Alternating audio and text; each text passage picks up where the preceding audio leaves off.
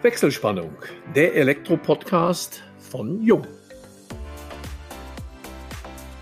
Hallo und herzlich willkommen zu unserem heutigen Jung-Podcast unter der Überschrift Die Zukunft früh erkannt. Stiebel Eltron gehört zu den großen Traditionsmarken der Elektro- und Heizungsbranche. Das Familienunternehmen aus Holzminden zählt nicht nur im Bereich der elektrischen Warmwasserbereitung zu den Pionieren, sondern auch in der Wärmepumpentechnologie. Frühzeitige Investitionen auf diesem Sektor zeugen vom strategischen Weitblick. Heute ist die Wärmepumpe auf dem besten Weg, eine führende Rolle zu übernehmen. Warum dies so ist und welche Möglichkeiten sich für das Elektrohandwerk daraus ergeben, möchten wir von Henning Schulz wissen. Er ist Leiter der Unternehmenskommunikation bei Stiebel Eltron. Wir, das sind Elmo Schwanke, über 30 Jahre in der Welt der Elektrotechnik als Journalist unterwegs und meine Wenigkeit Georg Pape, Leiter Kundenkommunikation im Vertrieb bei Jung. Ja, Henning, herzlich willkommen und wir freuen uns, dass du dir die Zeit nimmst, uns heute in den nächsten 30 Minuten Rede und Antwort zu stehen zu sicherlich wahnsinnig interessanten Themen, die wir eben im Intro schon gehört haben. Wärmepumpentechnik, und auch zur Geschichte eures Unternehmens gibt sicherlich viele, viele interessante Geschichten zu erzählen. Begrüße dich also und begrüße natürlich wie immer auch Elmo, ansässig im Oberallgäu und immer noch nicht ganz eingeschneit. Elmo. Vielen Dank, Georg. Auch die Grüße gern zurück ins Sauerland. Ja, herzlich willkommen, Henning. Es freut mich besonders, dass du heute unser Gast im Podcast bist. Der Georg hat es in der Überschrift ja bereits angekündigt, die Zukunft früh erkannt. Stiebel Eltron ist eine der großen Traditionsmarken mit langer Geschichte, Familienunternehmen. Vielleicht kannst du für unsere Zuhörerinnen und Zuhörer mal so eine Kurzhistorie des Unternehmens geben und wann so die wesentlichen Weichenstellungen stattgefunden haben und welche strategischen Geschäftsfelder dahinter steckten. Wir haben ganz viele spannende Themen. Vom Tauchsieder, wenn ich mal kurz in die Geschichte eintauchen darf, im wahrsten Sinne des Wortes, der Dr. Theodor Stiebel hat 1924 in Berlin das Unternehmen gegründet und zwar fußt das Unternehmen auf seiner Erfindung des Ringtauchsieders. Es gab vorher schon Geräte, mit denen man kochendes Wasser produziert hat, beziehungsweise Wasser zum Kochen gebracht hat, rein mit Hilfe von elektrischem Strom. Aber die waren halt sehr massiv und dementsprechend hat das unheimlich lange gedauert, bis dieser massive Metallblock durch den elektrischen Strom so weit erhitzt wurde, dass dann auch das Wasser damit gekocht hat. Und die waren natürlich noch viel zu lange länger heiß. Das heißt, die sind dann, wenn die aus dem Wasser rausgenommen wurden, um das heiße kochende Wasser zu benutzen, musste man die auf eine feuerfeste Unterlage stellen, sonst haben die natürlich dann die Bude abgebrannt. Das war vielleicht nicht so schön. Seine Idee war, dass man diese Zeit extrem verkürzt, dass man also den massiven Block eben nicht mehr aufheizt, sondern dass man wie so eine Art Topf oder Tasse, wo der Boden fehlt, so dünnwandig wie möglich macht und dann eben über den Widerstand, den der Strom da drin vorfindet, dies so schnell erhitzt, dass das Wasser halt extrem schnell kocht. Und er ist dann zur Messe nach Leipzig gegangen und hat ein großes Glas Wasser hingestellt mit einem großen Eiswürfel unten drin und hat gesagt, ich bringe das Wasser zum Kochen, bevor der Eiswürfel schmilzt. Und die Leute haben ihn ausgelacht und dann hat er das aber gezeigt mit seinem Ringtauchsieder, dass das so schnell ging. Und das hat halt funktioniert und dann hat er wohl die ersten 1200 Aufträge bekommen und das war so der Grundstock für den Erfolg von Stiebel Eltron. 1924 damit wissen wir schon, okay, 2024 ist für uns ein Meilenstein, weil wir dann 100 Jahre alt werden. Hoffen wir, dass wir da auch noch andere Meilensteine erreichen können bis dahin. Wie ging es dann weiter? Wir sind lange in Berlin geblieben als Unternehmen bis mehr oder weniger Mitte Zweite Weltkrieg.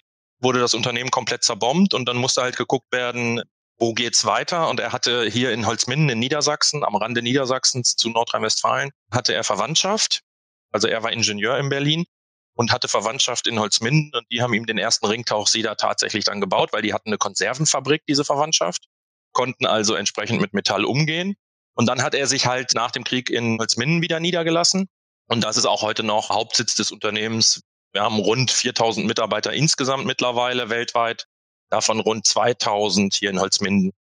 Meilensteine in der Produkthistorie, die Warmwasserbereitung mit Hilfe von Strom. Und das ist ja auch unsere Wurzel liegt ja auch deswegen im Elektrofachhandwerksbereich oder im Elektrobereich, ist natürlich diese Warmwassergeschichte. Also dezentrale Warmwasserbereitung, aber auch teilweise zentrale Warmwasserbereitung mit Hilfe von Strom, Standspeicher, Wandspeicher. Bekannt sind wir natürlich dem breiten Publikum, insbesondere durch die Durchlauferhitzer und durch die Kleinspeicher, die dann jahrzehntelang und auch heute noch wichtiges Produktfeld sind. Schon immer ging es darum, eigentlich mit sauberer Energie Wärme zu produzieren. Anfangs, wie gesagt, nur um Wasser zu produzieren, schnell dann aber auch um Raumwärme zu produzieren. In den 60er Jahren die Nachtspeicheröfen, heute Speicherheizungen, als es darum ging, nachts den Strom vernünftig zu nutzen, weil die Kohlekraftwerke nicht so flexibel waren und nachts der Strom abgenommen werden musste. Da hatten wir die richtigen Lösungen. Und dann 76 schon tatsächlich der Einstieg in das Wärmepumpengeschäft. Ich kann auch die andere Firma nennen. Klar, Waterkotte war auch sehr früh, Clemens Waterkotte damals. Aber Stiebel war dann mindestens der zweite, der es auch ernsthaft angegangen ist. Und seit 76 eben, also 45 Jahre mittlerweile auch schon die Wärmepumpe. Solarthermie war zwischendurch dabei. Es ging also immer um saubere Energie, Wärme zu produzieren und das machen wir heute noch. Der erste vollelektronische Durchlauferhitzer 87, der DHE, den sicherlich die meisten Hörer kennen, auch schon, ich weiß nicht, tausendfach installiert haben, ist natürlich auch noch so ein Meilenstein, den man nennen muss mittlerweile Lüftungsanlagen etc. Also wir freuen uns sehr, dass wir dabei sind. Wir sehen unsere Wurzeln tatsächlich im Elektrobereich. Mittlerweile ist natürlich dadurch, dass die Wärmepumpe so ein dominierendes Element geworden ist, sie ist tatsächlich letztes Jahr das erste Mal die Produktgruppe mit dem höchsten Umsatzanteil gewesen im Unternehmen erstmals. Ist natürlich dieser Shift hin auch zum Sanitär- und Heizungsfachhandwerk ein Stück weit auch für uns wichtig, weil die natürlich dann im Heizungskeller doch nochmal ja, die Vorherrschaft haben. Gibt es gerade im Bereich der Wärmepumpe so ein Jahr, wo ihr sagt, das war im Prinzip der Durchbruch, weil ich erinnere mich, in den 70er Jahren, als die Wärmepumpe auf den Markt gebracht wurde, hatte sie relativ rasch ein schlechtes Image, muss man sagen. Falsch geplant.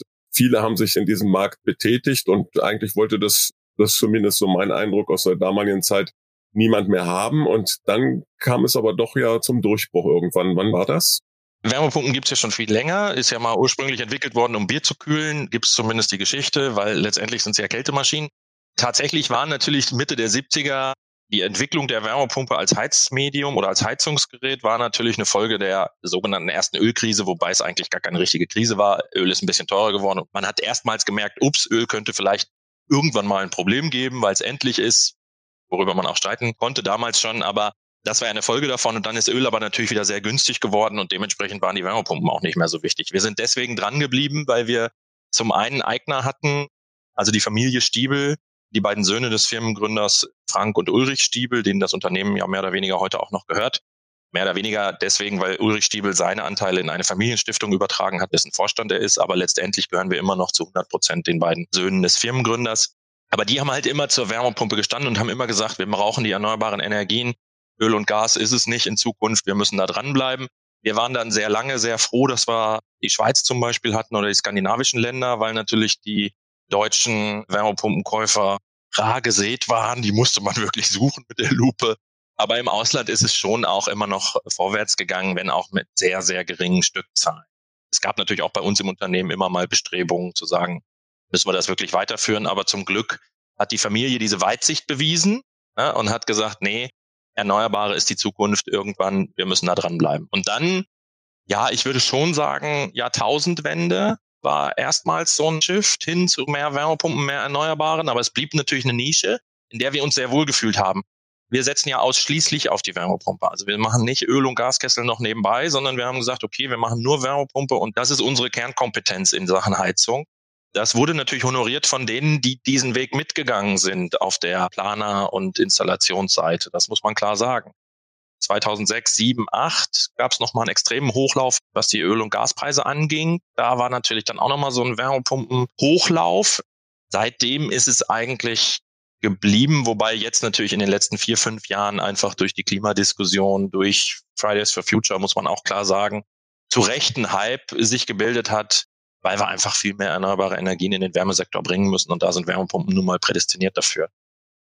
Ja, vielleicht ein kurzer technischer Exkurs vielleicht für alle Zuhörerinnen und Zuhörer, die sich mit dem Funktionsprinzip der Wärmepumpe nicht so 100 Prozent auskennen. Also du sprachst ja eben an, der Durchbruch auch erst in den Ländern, die sehr viel sauberen Strom haben. Denn für die Wärmepumpe brauche ich schon einen Anteil, ich meine mal gelesen zu haben, von 25 Prozent der Energie eben aus Strom. Und wenn dieser sauber ist, heißt also, Schweiz sprachst du an, Wasserkraft, Skandinavien, Wasserkraft und jetzt natürlich bundes- beziehungsweise welt- und europaweit Solarenergie. Da ist der Strom natürlich auch extrem grün.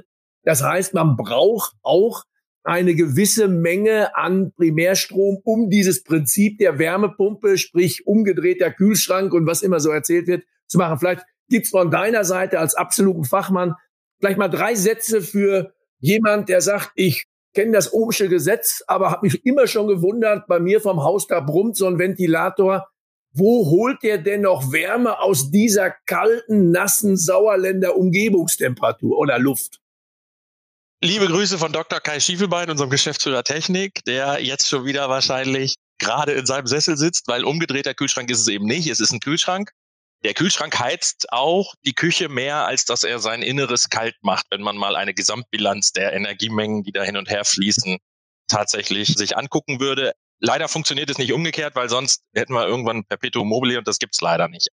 Wenn ich irgendwo Energie reinstecke, kann ich am Ende des Tages nur etwas weniger Nutzenergie rauskriegen als das, was ich reingesteckt habe. Das ist nun mal so, wobei die nicht verloren geht, aber ich habe halt Abwärme in dem Sinne. Deswegen richtig, die Wärmepumpe benötigt Strom. Wenn der grün ist, ist das umso besser. Jetzt kann man natürlich sagen, ja, aber im Winter ist er nicht grün und nachts ist er nicht grün und in Frankreich ist er auch nicht grün. Das kann man alles trefflich diskutieren. Diese 25 Prozent, die passen in etwa für eine gute Wärmepumpe im Neubau oder eine normale Wärmepumpe im Neubau. Das wäre eine Jahresarbeitszahl. Das ist ja dieses Ding, über das die Effizienz einer Wärmepumpe bezeichnet wird. Die sagt einfach nur, wie viel Energie muss ich reinstecken und wie viel Energie bekomme ich am Ende des Tages raus an Wärmeenergie von der Wärmepumpe. Das besagt die Jahresarbeitszahl. Also eine Kilowattstunde Strom rein, vier Kilowattstunden Wärme raus, wären diese 25 Prozent, wäre eine Jahresarbeitszahl von vier. Das erreiche ich im Neubau eigentlich problemlos, auch mit Luft, Wasser. Luft als Quelle, Wasser als Medium, an das ich abgebe, nämlich Heizungswasser, also Radiatoren oder Fußbodenheizung. Sohle Wasserwärmepumpen, also Erdreichwärmepumpen, sollten eine 4 eigentlich grundsätzlich erreichen, weil die eben nicht mit minus 50 gradiger Außenluft zu tun haben müssen. Weil Erdreich wird halt nicht kälter als bei der Schneeschnelze. Vielleicht geht die Sohle mal runter auf 0 Grad, aber viel kälter wird es eigentlich nicht. Im Mittel liegt sie so bei 4, 5 in Deutschland. Wasser-Wasserwärmepumpen, also wenn ich Grundwasser nutze als Wärmequelle, ähnlich wie Erdreichwärmepumpen, eigentlich ein bisschen besser, weil die Temperatur noch ein bisschen höher ist und der Wärmeübergang noch ein bisschen einfacher ist von Wasser an Wasser oder an Kältemittel. Aber ich brauche bei Wasser-Wasserwärmepumpen einen Schluckbrunnen und einen Förderbrunnen. Das heißt zwei große Pumpen, die halt Wasser hochpumpen und wieder runterpumpen und die fressen praktisch den Effizienzvorteil, den eigentlich die höhere Quellentemperatur mir gibt, ein Stückchen auf. Deswegen Erde und Grundwasser sind in etwa gleich effizient und die sollten immer eine 4 erreichen, im Neubau auch mal eine 5 oder sogar mehr.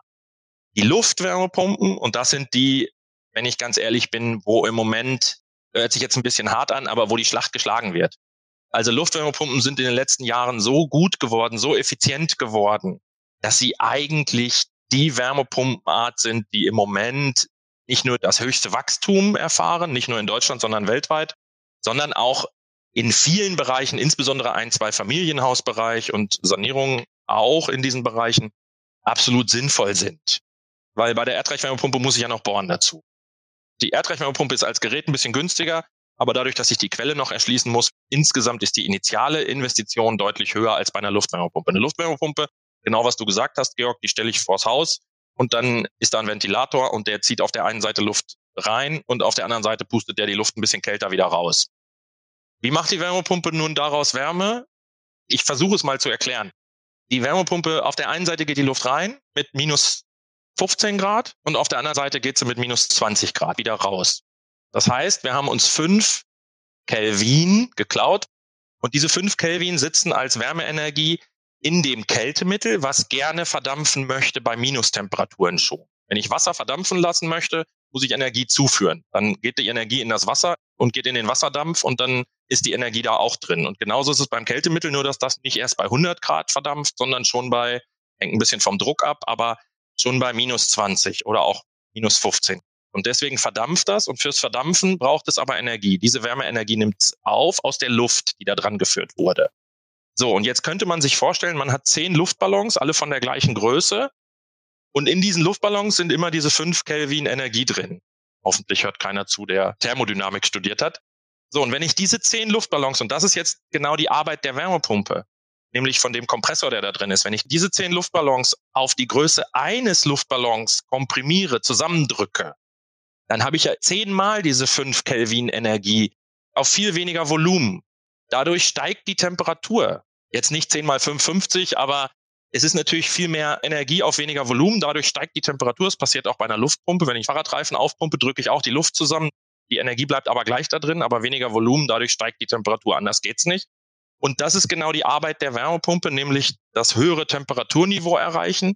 So erreiche ich dann, dass das Kältemittel ein höheres Temperaturniveau hat, 60, 70, 80 Grad. Das wiederum kann ich wieder nutzen. Das ist dann die Nutztemperatur, um das auf das Heizungswasser zu übertragen. Und damit kann ich dann zum Beispiel 60-gradiges Heizungswasser oder 60-gradiges Warmwasser machen, weil die Energie automatisch abfließt. Ohmsches Gesetz nicht, sondern hier haben wir ein thermodynamisches Gesetz. Energie fließt immer von warm zu kalt. Wenn genug Unterschied ist, fließt das. So, und dann fließt also diese Energie von dem Kältemittel ans Heizungswasser oder woran auch immer. Und anschließend mache ich aus dem einen Luftballon wieder zehn Luftballons. Es ist nicht mehr genug Energie da drin, als dass das noch dampfförmig sein könnte, das Kältemittel. Also wird es wieder flüssig. Dann geht es wieder an die Luft, in den Wärmetauscher. Die Luft kommt wieder ran, es verdampft wieder, nimmt wieder Energie auf, wird wieder komprimiert, die Temperatur steigt, ich kann die Energie nutzen. Das ist der ganze Trick. Also, wir heizen eigentlich nur mit Umweltenergie, wir brauchen aber den Strom als Antriebsenergie für den Kompressor, um zu komprimieren und natürlich ein paar Umweltpumpen etc., um den ganzen Kreislauf in Gang zu halten. Luftwärmepumpen im Bestand. Meine zu Hause, mein Haus ist 50 Jahre alt. Ich habe das Dach neu gemacht und die Fenster. Es ist verklinkert. An der Fassade habe ich nichts gemacht sonst. Ich habe eine Luftwärmepumpe seit 2012, überraschenderweise von Stiebel Eltron. Wer hätte das gedacht? Und ich habe nur Radiatoren, also ich fahre 55 Grad Vorlauftemperatur im tiefen Winter. Das ist die maximale Vorlauftemperatur, ist natürlich Außentemperatur gesteuert. Und ich erreiche eine gute drei damit. Mit fünf Personen macht auch Warmwasser mit, 200 Liter Speicher für Warmwasser. Aber das finde ich für eine Luftwärmepumpe in dem Gebäude völlig akzeptabel und völlig in Ordnung. Also eine Fußbodenheizung mit Niedertemperatur wäre optimal, aber auch, das wäre meine Anschlussfrage gewesen, mit Radiatorenvorlauf 50, 55 Grad Celsius funktioniert durchaus auch. Und auch die Geräuschentwicklung, denke ich, im Außenbereich ist auch mittlerweile auf ein minimales Maß runterentwickelt worden. Also es gibt immer noch das Vorurteil, Wärmepumpe funktioniert sowieso nur im sanierten Altbau oder im Neubau und immer nur mit Fußbodenheizung. Die Zeiten sind tatsächlich vorbei, auch bei Luftwärme. Wenn ich jetzt nur Fußbodenheizung hätte, klar müsste die Wärmepumpe weniger arbeiten, weil ich nicht 55 Grad erreichen müsste fürs Heizen, sondern vielleicht nur 40 Grad. Das heißt, ich käme vielleicht mit der Luftwärmepumpe auf eine 3,7, 3,8, vielleicht auf eine knappe 4. Das müsste man mal gucken. Aber dafür alle Heizflächen im Haus zu ändern, lohnt sich hinten und vorne nicht. Also da muss man immer genau gucken. Geräuschentwicklung, also die Physik können wir nicht überlisten. Ne? Wir ziehen da schon ein paar tausend Kubikmeter Luft. Wir klauen uns schon relativ viel Energie aus der Luft. Das macht Geräusche, das kann man nicht abstreiten. Jetzt ist es aber so, die Dinger müssen auch nicht mehr draußen stehen, man kann die auch in den Keller stellen. Dann hat man draußen fast gar keine Geräuschbelastung mehr. Und sie sind natürlich immer leiser geworden. Und dann muss man ein bisschen gucken. Auch da wieder ist der Fachhandwerker gefragt, das ist aber, wie gesagt, beherrschbar, dass man es nicht genau in eine Ecke stellt, auf einen harten Untergrund, sondern vielleicht einen weißen Untergrund. Da gibt's aber Schalltools, mit denen man das berechnen kann. Schall ist ein Thema, ist aber beherrschbar. Effizienzen sind mittlerweile auch so gut, dass es auch im Altbau absolut lohnt. Also wir sagen grundsätzlich 80, 85 Prozent aller Altbauten in Deutschland, aller Bestandsbauten können problemlos ohne weitere Maßnahmen mit einer Wärmepumpe beheizt werden, auch effizient. Spätestens seit der Jahrtausendwende wird ja auch ernsthaft darüber diskutiert, welche Heizungsart sich in Zukunft durchsetzen wird. Und damals gab es schon erste Stimmen, die gesagt haben, der Wärmepumpentechnologie, der Wärmepumpe gehört die Zukunft. Sie wird irgendwann die Standardheizung sein. Wie siehst du das vor dem Hintergrund auch der aktuellen Gesetzeslage? Ab 2025 ändert sich ja für Bauherren, auch für Hauseigentümer einiges wird die Wärmepumpe mit großem Abstand nach Pareto vielleicht zu 80 Prozent die Heizungsart in Gebäuden sein? Und wie schaut das in Mehrfamilienhäusern, in großen Objekten aus? Ich glaube in der Tat, dass die Wärmepumpe zum Standardheizsystem werden wird. Zumindest im ländlichen Bereich. Im urbanen Bereich wird es sicherlich Fernwärmelösungen geben, die auch dekarbonisiert werden können oder müssen.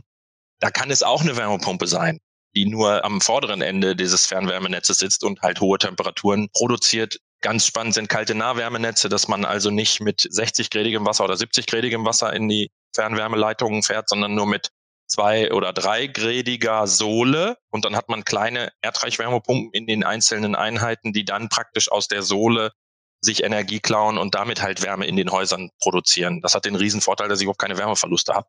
Also ich brauche die Leitung gar nicht zu dämmen. wenn ich nur mit zwei, drei Grad da durchfahre. Solche Lösungen wird es auch immer geben. Tatsächlich bin ich der festen Überzeugung, dass die Wärmepumpe das Heizmedium der Zukunft sein wird. Du hast es angesprochen, Elmo. Ab 1.1.2025 steht so im Koalitionsvertrag und wir sind sehr sicher, dass es auch so verabschiedet wird als Gesetz. Ab 1.1.2025 muss jede neu installierte, neu in Betrieb genommene Heizung 65 Prozent erneuerbare Energien einkoppeln. Und das ist, so haben wir es auch in der letzten Presseinfo geschrieben, de facto ein Einbauverbot für Öl- und Gaskessel. Weil ich auch nicht daran glaube, dass wir im häuslichen Wärmebereich auf absehbare Zeit, und damit meine ich durchaus 10, 15 Jahre, 20 Jahre, grünen Wasserstoff zu einigermaßen vernünftigen Preisen bereitstellen können. Ich glaube, dass grüne Gase ganz wichtig sind für die Energiewende, aber ganz sicher nicht im häuslichen Wärmebereich, wo einfach die Elektrifizierung möglich ist, dann mit Abstand die sinnvollste Lösung ist, um Wärme zu produzieren. Sehr, sehr, sehr interessant. Es gibt auch noch ein paar andere Schlagworte, die ich ganz gerne mal kurz ansprechen wollte. Corona-Krise in Anführungsstrichen. Wie seid ihr durchgekommen?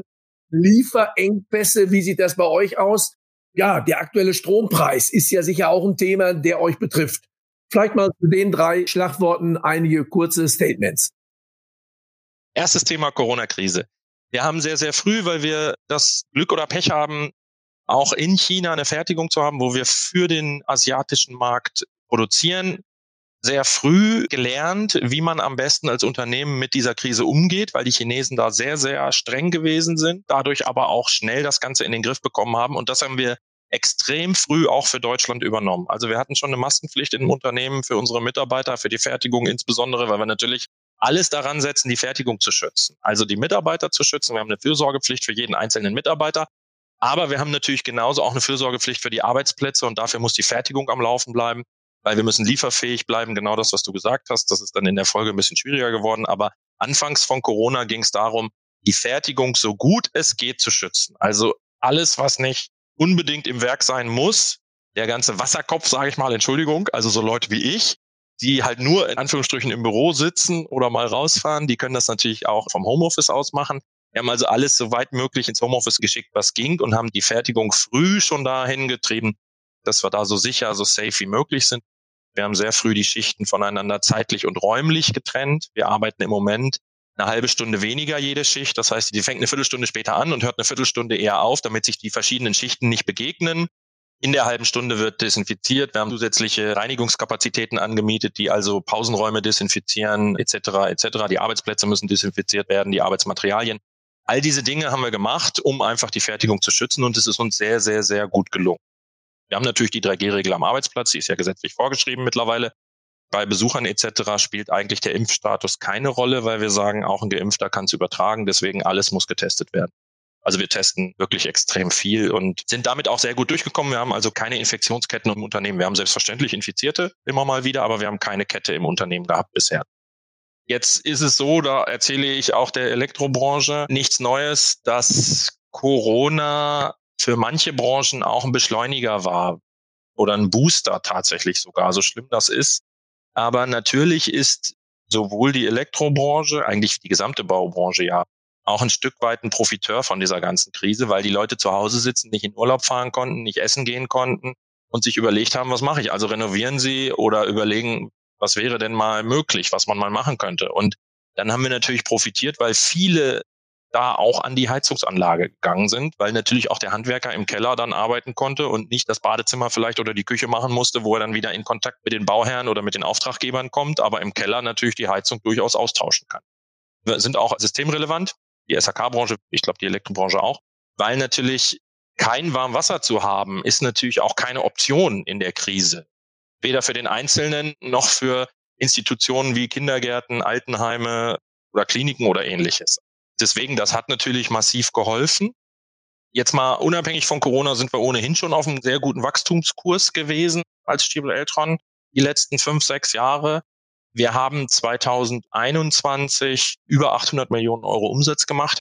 Das ist mit Abstand der größte Umsatz, den wir jemals gemacht haben. Wir sind im zweistelligen Prozentbereich gewachsen. Deutschland ist natürlich einer der Haupttreiber, aber nicht nur in Deutschland, also auch europäisch und eigentlich weltweit sind die Zahlen ganz hervorragend, das muss man auch so sagen. Man muss aber auch eine bestimmte Größe haben mittlerweile in dieser Branche, um bestehen zu können. Es findet da sicherlich ein Stück weit auch eine Bereinigung statt. Elmo hat es vorhin mal gesagt, es gab Ende der 70er, Anfang der 80er viele, die sich in diesem Wärmepumpenmarkt versucht haben. Viele haben auch nicht überlebt. Wir haben das große Glück, dass wir einfach mit der Warmwassersparte natürlich auch sehr, sehr erfolgreich waren und sind und dementsprechend natürlich auch andere Sparten ein Stück weit weiter bedienen können, die vielleicht nicht ganz kurzfristigen Erfolg versprochen haben, wie der Wärmepumpenbereich. Und das ist natürlich heute sehr, sehr gut. Großes Wachstum in den letzten Jahren. Wir sehen auch weiterhin große Wachstumschancen. Wir planen 120 Millionen Euro zu investieren allein am Standort in Holzminden in den nächsten drei bis vier Jahren in die Wärmepumpenfertigung. Wir wollen mindestens verdoppeln, wenn nicht gar verdreifachen, weil wir davon ausgehen, dass der Markt das braucht. Der Strompreis spielt in Deutschland eine große Rolle in diesem Zusammenhang. Wir haben in Deutschland mit Abstand den höchsten Strompreis, nicht getrieben von den Gestehungskosten, sondern eigentlich getrieben von Steuern, Abgaben, Umlagen, was eigentlich ein bisschen widersinnig ist, wenn man weiß, dass man nur mit Strom die Energiewende schaffen kann. Das weiß die Elektrobranche natürlich mindestens genauso gut wie wir. Trotzdem hat natürlich auch Deutschland verstanden, dass wir von aktuell knapp 1,2 Millionen Wärmepumpen im deutschen Wärmemarkt 2030 Plan Ziel sind sechs Millionen Wärmepumpen im Wärmemarkt. Und 2030 ist halt leider nicht weit weg. Das sind sieben bis acht Jahre. Theoretisch, wenn fünf Millionen Wärmepumpen fehlen, sagen wir mal, es fehlen vier Millionen Wärmepumpen, das ist einfacher zu rechnen. Vier Millionen durch acht sind 500.000 pro Jahr, die dazukommen müssen. Letztes Jahr wurden 154.000 Heizungswärmepumpen in Deutschland abgesetzt. Da haben es schon alle gejubelt, weil wir von 120.000 vorher gekommen sind. Also eine super Steigerung. Aber wenn man weiß, dass man eigentlich jedes Jahr 500.000 braucht, um auch nur das Mindestziel 2030 erreichen zu können, dann ist das mal eben eine Verdreifachung. Das ist natürlich nicht ganz so einfach zu realisieren. Wir als Hersteller kriegen das irgendwie hin. Da haben wir Hausaufgaben, aber wir kriegen das irgendwie hin, das bereitzustellen. Aber es fehlt natürlich im Fachhandwerksbereich, also in den Installationskapazitäten. Aber der Wille ist ja da, der Politik, mit dem 65 Prozent Anteil ab 1.1.25, mit hohen Förderungen, die es in der Sanierung gibt, weil auch da wieder das schaffen wir nicht. Diese sechs Millionen oder diese 500.000 pro Jahr, sechs Millionen bis 2030, schaffen wir nicht im Neubaubereich. Im Neubau ist die Wärmepumpe mittlerweile mit Abstand das meistgenutzte Heizsystem. Wir müssen noch viel stärker in den Bestand. Deswegen wichtig, Vorurteile abzubauen. Es geht eben auch mit Radiatoren. Es geht auch im nicht ganz großartig sanierten Gebäude. Um in den Sanierungsmarkt zu kommen, brauchen wir einfach noch viel mehr Akzeptanz, sowohl bei den Entscheidern, also den Hausbesitzern, als aber auch im ganzen Umfeld. Politik hat es jetzt verstanden und geht es an. Im Handwerk auch sehr, sehr viele. Die Landesinnungsverbände sind da eigentlich teilweise sehr, sehr weit. Wir würden uns da natürlich noch mehr Unterstützung wünschen und ich würde mir einfach auch wünschen, wenn noch viel, viel mehr Elektrofachhandwerker diese Wärmepumpe als eigentlich super Zukunftsbetätigungsfeld und Erfolgsfeld entdecken würde und umsetzen würde. Es gibt sehr viele, die das schon machen, die das auch richtig, richtig gut machen. Aber es könnten natürlich deutlich mehr sein. Aber klar, ich weiß auch, im Moment ist die Situation natürlich so, dass jeder Fachhandwerker auch nicht gerade über Auftragsmangel klagt. Das ist natürlich auch richtig. Ja, Henning, das ist im Grunde ja schon dein Wunsch, ein gutes Schlusswort. Wir geben das ja gerne an unsere Zuhörerinnen und Zuhörer weiter. Es ist ein interessanter Markt. Ich glaube, das ist ganz deutlich geworden, auch mit welcher Leidenschaft du dem Unternehmen verbunden bist. Wir möchten dich aber nicht, da wir jetzt tatsächlich am Ende unseres Podcasts leider, wir hätten wahrscheinlich noch Stunden Zeit gehabt, einzelne Themen zu diskutieren, angelangt sind.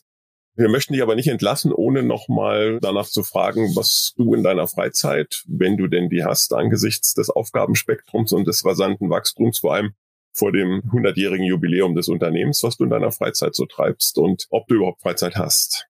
Doch, also ich habe tatsächlich noch Freizeit und Freizeit ist auch wichtig, weil sonst kann man, glaube ich, nicht seinen Job so machen, wie man ihn gerne machen möchte, nämlich mit einem Enthusiasmus und auch mit einem Einsatz, den man da bringt. Was mache ich in meiner Freizeit? Also ich versuche tatsächlich relativ regelmäßig Sport zu treiben. Ich spiele viel Tennis, bin da auch ein bisschen stolz, weil ich mit einer 5 vorne bei meinem Alter trotzdem noch bei den Herren 30 und im Moment tatsächlich, wenn auch weit hinten, aber in der Westfalenliga mitspiele das ist schon eine coole Sache. Hält auch ein bisschen jung, wenn man mit den Jungspunden da aktiv ist, wobei man schon merkt, oh Gott, die anderen werden immer jünger. Ich bleibe doch eigentlich so, wie ich bin, aber ist ein bisschen komisch. Der Abstand wird dann doch immer größer. Muss man mal gucken, wie lange das noch geht. Also Sport, klar, natürlich. Fahre auch mit meinem E-Bike zum Beispiel zur Arbeit. Ja, E-Bike, ich weiß, kann man auch wieder sagen, warum nicht mit dem normalen? Weil ich mit dem normalen nicht fahren würde. Morgens nicht verschwitzt hier anzukommen, aber nach der Arbeit vielleicht mit wie viel weniger Unterstützung oder gar keiner Unterstützung nach Hause zu fahren, ist an der Weserland einfach schön. und ist auch wichtig, um den Kopf frei zu kriegen. Und ansonsten ist es tatsächlich Familie, Haus, Garten, Hund, zwei Katzen, viel spazieren gehen, Kopf frei kriegen, um dann wieder neuen Elan, neue Kraft zu tanken, um wieder voll fürs Unternehmen Stiebel Eltron da zu sein.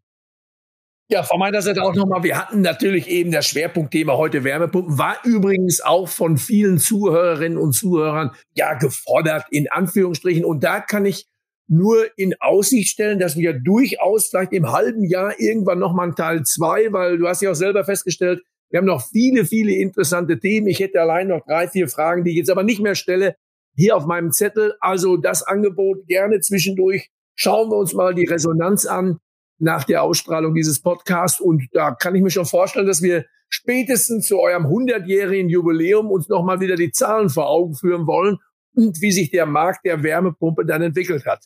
Vielen Dank, Georg. Auch von meiner Seite aus nochmal herzlichen Dank, Henning. War sehr kurzweilig, hochinteressant fand ich das.